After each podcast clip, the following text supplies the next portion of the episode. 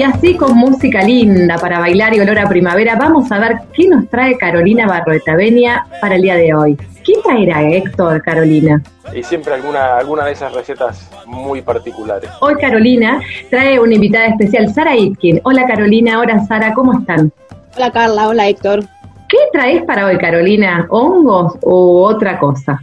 No, hoy eh, vamos a iniciar este mes, septiembre, que es el mes de, la primavera, con plantas. Vamos a dejar los hongos de descansar por este mes y nos vamos a dedicar a las plantas y a todo lo que ellas nos ofrecen. Y bueno, pensamos en esta etapa arrancar con el diente de león. El diente de león, que se llama científicamente Taraxacum officinale, es una, una planta compuesta, es una hierba perenne que no tiene tallo, es un gusto hoy tener con nosotros a Sara Ikin. Sara es médica generalista y naturista. Vive en Bariloche hace muchos años. Es una conocedora de la flora local y de todos sus usos, tanto medicinales como comestibles. Sara escribió un bello libro titulado Plantas de la Patagonia para la salud que les recomiendo eh, para consulta y para tener en, en su biblioteca.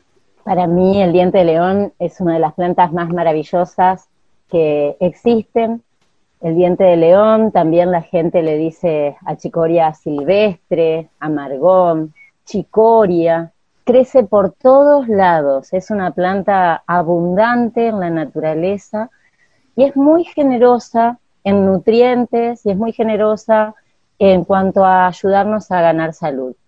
Podríamos decir que podemos usar toda la planta, vamos a usar sus flores, que son riquísimas en polen, y que el polen para las personas es un gran reconstituyente porque es un multivitamínico, aporta minerales, un montón de sustancias antioxidantes.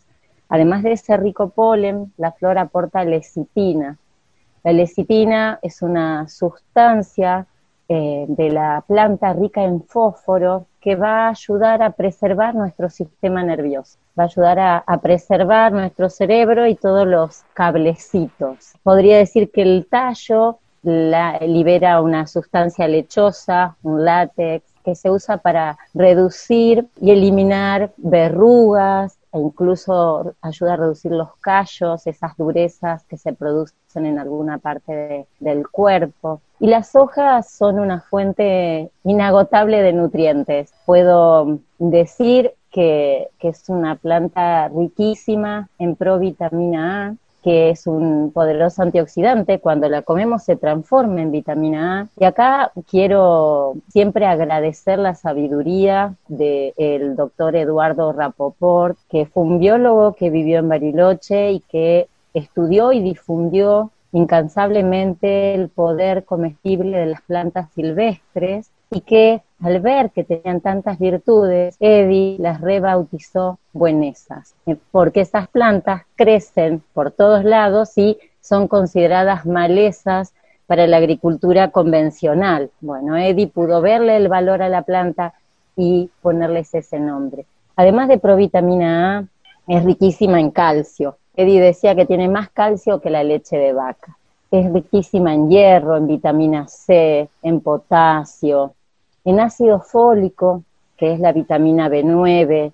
Es una planta maravillosa en cuanto a, este poder nutricional, pero también al comerla, más allá de los nutrientes que me da, es una planta considerada depuradora del organismo. Tiene el efecto de limpiar nuestro hígado e incluso limpiar en profundidad. Nuestro hígado es un gran filtro y allí pasan un montón de sustancias tóxicas, metales pesados también, y que quedan guardados. El diente de león tiene la capacidad de transformar esos residuos tóxicos y poder eliminarlos de nuestro cuerpo. De la misma manera, limpia otro gran filtro importante de nuestro cuerpo, que son los riñones, que es una planta diurética, pero no, no elimina minerales como la mayoría de los diuréticos químicos. Esta planta tiene la particularidad de ahorrar potasio, entonces no produce calambres, es recomendada cuando hay calambres, cuando hay cansancio. Entiendo que este saber de las plantas, de sus propiedades, es una conjunción de saber cultural y saber científico, ¿no? Como desde distintas miradas se va construyendo, bueno, el conocimiento. Sí, es maravilloso. Yo creo que todo saber científico nació del saber popular y ancestral. Hoy en día todas las plantas están estudiadas y están estudiadas porque fueron a investigar los usos ancestrales y populares. En el caso del Taraxacum, ¿hay algún peligro de confundirlo con alguna planta que nos pueda hacer mal?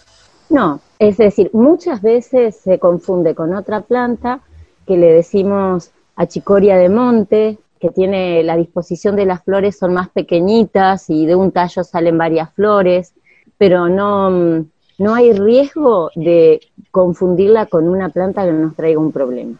Bueno, Sara, ¿y podrías compartir con nosotros alguna receta para consumir el diente de león?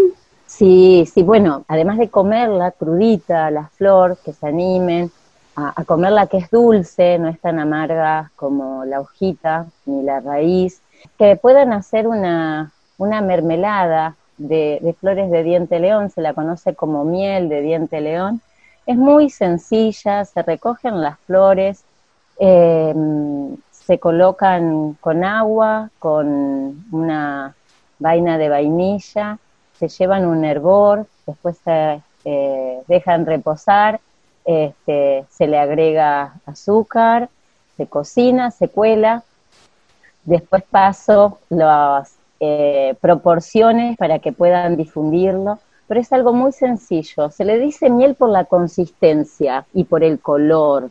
Es algo transparente. También sepan que con la flor podemos hacer un vino, el vino del estilo.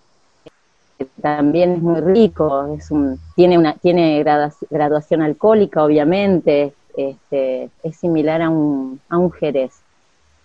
Perfecto, sí, y nos quedan un montón de recetas pendientes, pero seguramente en alguna otra oportunidad podemos este, volver a invitar a, Sara para que comparta con nosotros todos sus saberes de las plantas. Muchísimas gracias, Sara, por tu participación. Gracias a ustedes por el convite, para mí es un placer. Gracias por participar en el programa. Hasta pronto, Sara. Gracias, Carolina. Estén muy bien.